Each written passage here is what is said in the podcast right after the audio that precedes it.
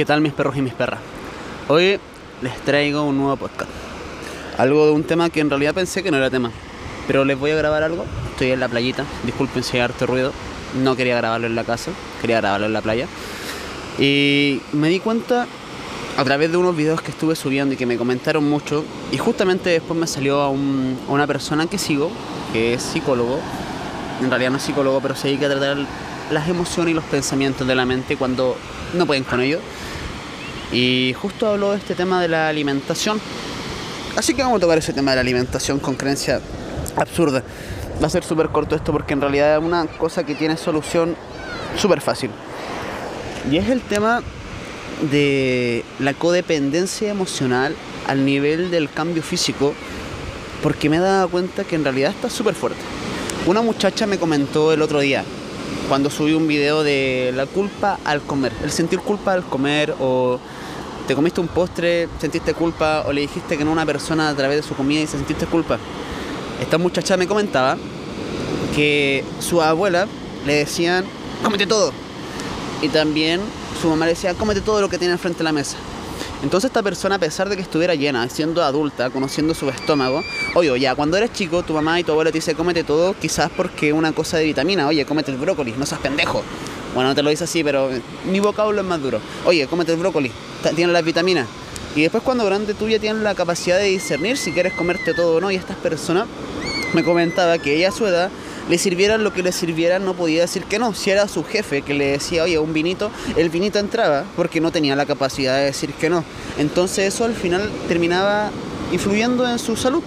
Sí, lo digo con un cigarro en la mano en este momento hablando de salud. Ahí está mis congruencias. Yo te ayudo con lo que puedo. En mi parte que domino está en la alimentación y está en el deporte. Y en la psicología. Así que vamos con eso. Es como súper fácil si te lo cuestionas. La otra chica que hablaba, y esto a mí me pasaba mucho, cuando empecé a hacer mi cambio físico, yo le decía, por ejemplo, a mi mamá que no quería comer la comida que preparaba ella. Mi mamá no tiene el físico que yo quiero, mi papá tampoco. De hecho, soy el único en la familia que casi lo tiene. Y de la forma que como, incluso estoy dispuesto a pagar los costos y lo disfruto. Yo disfruto un día que en mi casa hacen completo y yo no quiero comer qué bacán reafirmarme la salud que tengo y cómo voy a estar de aquí a los 40, 50, 60, 70. Un viejo rico, weón. La cosa es, ¿dónde está el conflicto emocional tuyo? Está en pagar los costos. Pagar el costo emocional que tal vez creas o imagines que son mucho mayores de lo que realmente son. Por ejemplo, la chica me comentaba, o comentaba en el video, que no era un, un tratamiento mío, lo hizo otra persona, que la mamá le compraba dulces y galletitas para hacerla sentir bien porque era la forma en que siempre le daba regalos y amor. Pero esta persona le dio diabetes, esta persona estaba ya enferma de los riñones y tenía unos problemas intestinales porque en realidad no era capaz de controlar su mano hacia su boca. ¿A qué me refiero? Que cada problema que tenía lo solucionaba con comida. Tengo un problema en el trabajo, tengo que decirlo hasta mi jefe, me siento súper incómodo, no se lo voy a decir, me chingo unas donas. Tengo este problema con mi papá, en realidad si le digo esto voy a perder quizá la relación con mi papá, mejor me como esto. Mi mamá me trajo un pastel de regalo que cocinó ella y yo si le digo que no, mi mamá me pone cara y me siento mal porque estoy haciendo sentir mal a mi mamá, entonces me como ese postre. Está bien cabrón, yo pensé que no era tema porque yo tengo un hocico de mierda. Así directo, duro, no sé, tal vez tengo Asperger, qué sé yo. Y de hecho, es algo que me critican mucho, pero cuando redirijo a un lugar bueno te sirve. Por ejemplo, yo te comento esto. Tal vez tu problema lo sientes identificado, tal vez no. Entonces, si no te sientes identificado y esto no te aporta nada, no lo escuchas. No pierdas tu tiempo. Sea una persona más inteligente. Invierte tu tiempo en algo que te traiga muchos más resultados. No te quedes aquí, obvio. Si eres una persona que esto le choca, se siente identificado, es porque quizás te sirve. Y aquí tienes que quedarte. ¿Por qué? Porque yo tengo un vocablo duro que al final te sirve porque soy directo y te digo, oye, si una persona se siente emocionalmente afectada y dolida porque tú estás avanzando a tu mejor versión, puta mierda que se solucione sus conflictos emocionales ella en privado. Esto no te lo va a decir cualquiera, de hecho los psicólogos no te lo pueden decir porque firman un estatuto legal. Por eso no me gusta tanto la psicología legal ni la terapia. Si una persona se siente dolida por tu crecimiento, cagaste. Si una persona se siente dolida por tu crecimiento y tú te sientes dolida por eso, tienes que pagar el precio emocional que conlleva ese cambio. Pagar el precio emocional, ¿qué quiere decir? Uno, que, que soluciones tus conflictos del pasado. que al final ahí está la mayoría de tus traumas, quizá inconsciente o consciente. Dos, que sueltes el resultado futuro, porque el futuro no se va a sentir mejor si siempre estás persiguiendo un futuro. Vas a crear el hábito de perseguir un futuro y cuando consigas aquel resultado, vas a querer otro. Dos, premiar la acción en vez del resultado. No sé contar. Tres, premiar la acción en vez del resultado. Si premias el resultado, probablemente no te das cuenta de todas las acciones buenas que estás haciendo. Y muchas veces que haces una acción buena, no va a haber resultado. El resultado llega mucho después de que te lo mereces. Entonces, sabiendo esas cosas, sabiendo cuáles son tus puntos de vista, ya soltaste el resultado, ya soltaste lo que pueda llegar a pasar, ya soltaste tu pasado, los traumas, tienes que poner carácter, tienes que poner palabra dura. Ha pasado mucho que en esta generación, la que le llaman generación de cristal, suelen tratarla blandito. ¿Por qué la suelen tratar blandito? Yo de hecho soy generación, creo que Z, no sé, weón. Tengo nací en 98, tampoco soy generación tan vieja. Tampoco soy tan joven.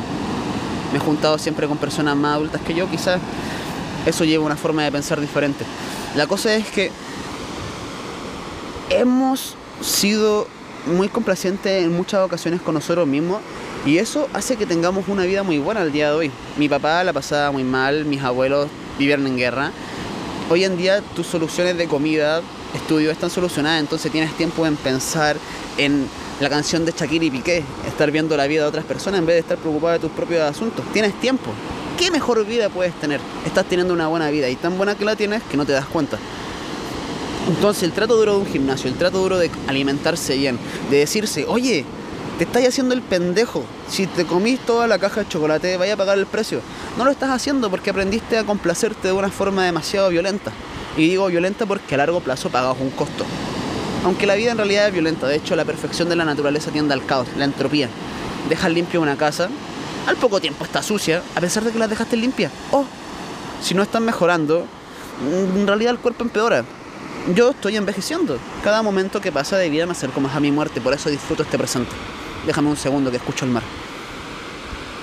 Ojalá se escuche para ustedes. Puta, qué ola. Y creo que la satisfacción instantánea de TikTok, redes sociales, las cosas que conseguimos, hace que no podamos disfrutar de esto porque ya es como que cada tres segundos recibo un estímulo. Disfrutar un mar ya se hace casi raro, mucho rato sentado. Entrenar tres meses ya es demasiado tiempo si no veo un resultado. Sostener un proceso de desarrollo personal más de un año sin ver un resultado te parece extraño. Bueno, igual eso hay que ver. Si no hay resultado, quizás está haciendo las cosas un poquito mal. Pero debe ser capaz de sostener una acción para crear un hábito. Y aquí un hábito va a ser que van a haber amigos que tú no los vas a dejar, pero vas a avanzar. A mí me pasó cuando salía con amigos de la universidad que salíamos a comer completo.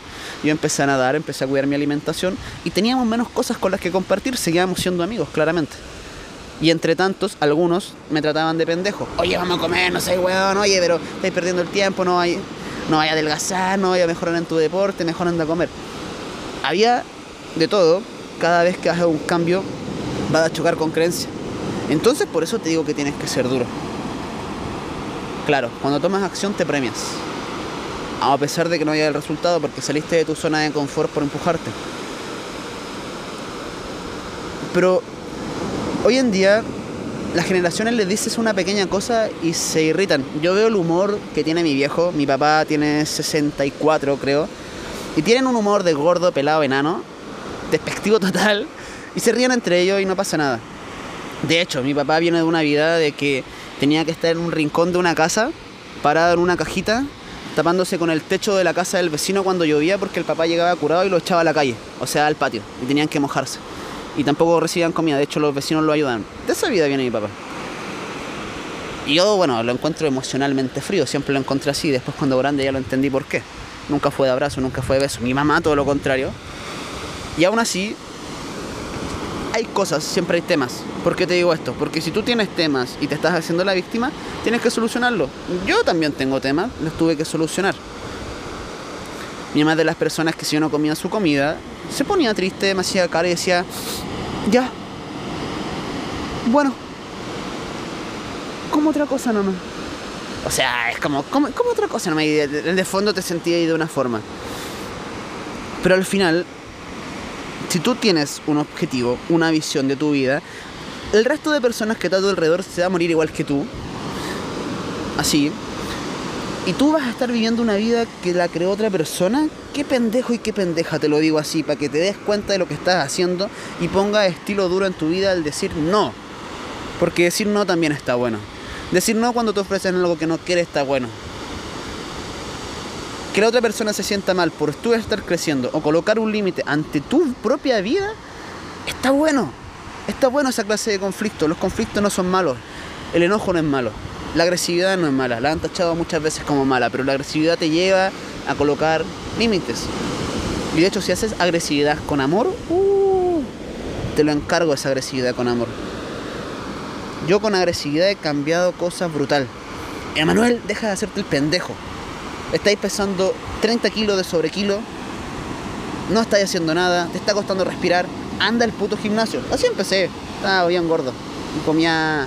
Tenía esta tarjeta que te daban para pagar la universidad y me comía una tabla de chocolates diaria. O dos. Y ahora puta que hueveo con el brócoli. Esa energía vino desde el amor. Desde la tristeza incluso. Y son energías que son tuyas, están en tu cuerpo, son emociones, no tienes que escapar de esas sensaciones. Muchas veces no quieres colocar un no porque no quieres experimentar esa sensación, la sensación de rechazo. Y yo lo que te cuento del cuerpo es facilísimo. Estoy leyendo un libro que se llama El ser seductor de Matías Laca, que me está retando a hacer habilidades sociales conociendo a personas que no conozco ni mierda en cualquier lugar del universo para sentir la abundancia de la gente. Y puta que incómodo se siente. Pero me siento cada vez bien claro, es una cola loca. Y lo único que, lo que más recalca este muchacho, para que tú puedas seguir este proceso, yo lo encontré muy parecido al proceso del cambio físico. Lo que tienes que hacer es renunciar al resultado de premiar la acción y pagar el precio emocional. El precio emocional quiere decir que cada vez que entres a ese lugar, al principio se va a sentir incómodo, al principio te va a costar, al principio la presión social te va a matar pero el músculo se va haciendo más duro. El músculo de decir, no, no quiero eso, a pesar, oye, pero ya, ¿cómo no te voy a tomar unas chelas si estamos aquí todos tomando cerveza? El músculo de decir no, si no quieres, se va fortaleciendo. Oye, pero estamos en el cumpleaños, ¿cómo no voy a comer torta? El músculo de decir no se va fortaleciendo. Si tú no quieres, te van a insistir, pero si tú sabes que no quieres, es un no. ¿Por qué va a cambiar el carácter de la insistencia? Tú tienes carácter, tienes huevos, tienes agallas. ¿Por qué va a cambiar tu decisión? A través de que te insistan y te digan, oye, ya, pues, no seas así, no seas pesado. ¿Cómo no vas a comer torta? La hizo tu prima, la vas a hacer sentir mal. Por los huevos que se sienta mal, no es cosa mía. Si se siente mal porque yo no como, que vaya a terapia.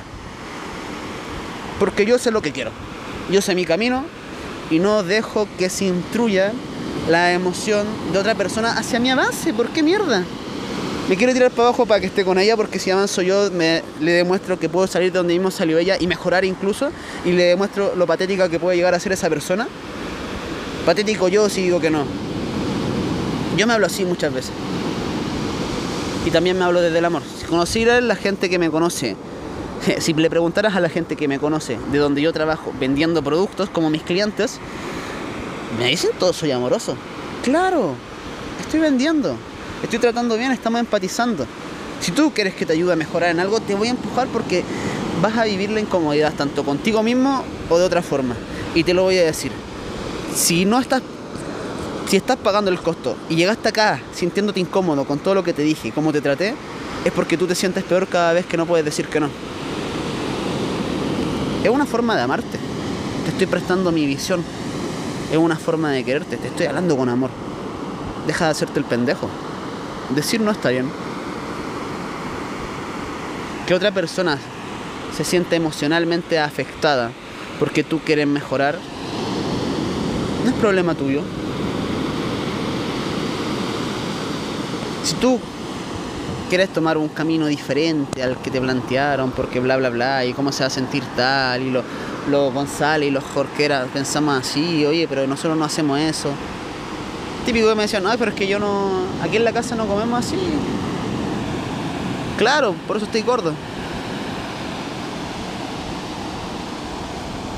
Yo tengo una forma de alimentarme delgado, atlético, deportista, o al menos me creo el cuento. hasta el punto de llegar a hacerlo. Lo puedo sostener de aquí a 20 años, estoy dispuesto a morir haciendo este estilo de vida. Y si te das cuenta, te comprometes, no te estás comprometiendo con un resultado. Porque si te comprometes a llevar la acción, te estás comprometiendo. Ojo, te estás comprometiendo a llevar a cabo una acción. En vez de tomar acción para llegar a un resultado, te estás comprometiendo como un matrimonio, algo que dura más años, algo que es a largo plazo. Es un estilo de vida de muerte. Y así no te va a costar porque te vas a dar cuenta que pase lo que pase vas a avanzar hacia allá. Y si un día te ofrecen torta y quieres, vas a decir que sí, tampoco te vas a sentir culpable por las veces que dijiste que no. Esto es pura conciencia. Yo te estoy reflejando un aspecto. Por eso te dije, si esto no te funciona, es porque estás en otra conciencia. Y eso está muy bien. Te felicito, quizá este problema ni siquiera es tuyo. Y está muy bien. Yo tengo un verbo te lo comparto. Me di cuenta que muchas personas tienen un conflicto con su cuerpo por no saber decir que no, porque quieren hacer un cambio y personas con codependencia emocional les evitan hacer ese cambio. Di que no, ten los ovarios, ten los huevos, sé capaz de perder. Ojito. Si tú vas dispuesto a perder algo, ya ganaste. O sea, Muchas veces no quiere decir que no porque piensas que si tu mamá se enoja contigo no te vuelve a hablar. Si tu hermana se enoja contigo no te va a sanar. Como la relación que tienen muchas personas que se casan con una persona opulentemente económica y ellos no generan ingresos. Tienen miedo a dejarla a pesar de que sea una persona que las trata mal porque pierden su estilo de vida. Por eso te dije, pagar el precio emocional, no te dije que fuese fácil. En ningún momento te dije que fuese fácil. De hecho, sí es fácil. Es pagar el precio emocional, decir que no y pagar las consecuencias. Es fácil. Pero ese proceso tiene un costo emocional. Si tú estás dispuesta a pagar el costo emocional, está re fácil. Y para cerrar, te lo vuelvo a repetir, estoy girando lo mismo diciéndotelo de forma diferente. Las emociones son químicos del cuerpo, no le tengan miedo. Ayer me subió un juego acá en la playa por sentir químicos, sentir miedo. Es como vive la experiencia de la vida, igual se sienten. Yo le decía a mi sobrina, porque me subí con ella que quería subirse. Decía, el miedo no está en el juego, el miedo está dentro tuyo, son químicos que se sienten. Y le tenía miedo a, ese químico. Las emociones se sienten. De hecho, las emociones no son lógicas. Muchas veces quiere decir, hoy me siento extraño. ¿Por qué será? Porque se siente extraño, experimentalo. De incluso dile al cuerpo, quiero más de esto, porque cuando le pides más de esto, la emoción se agota. Es tristeza, pídele más de eso, quizás te revienta y ahora no sabías por qué te sientes así.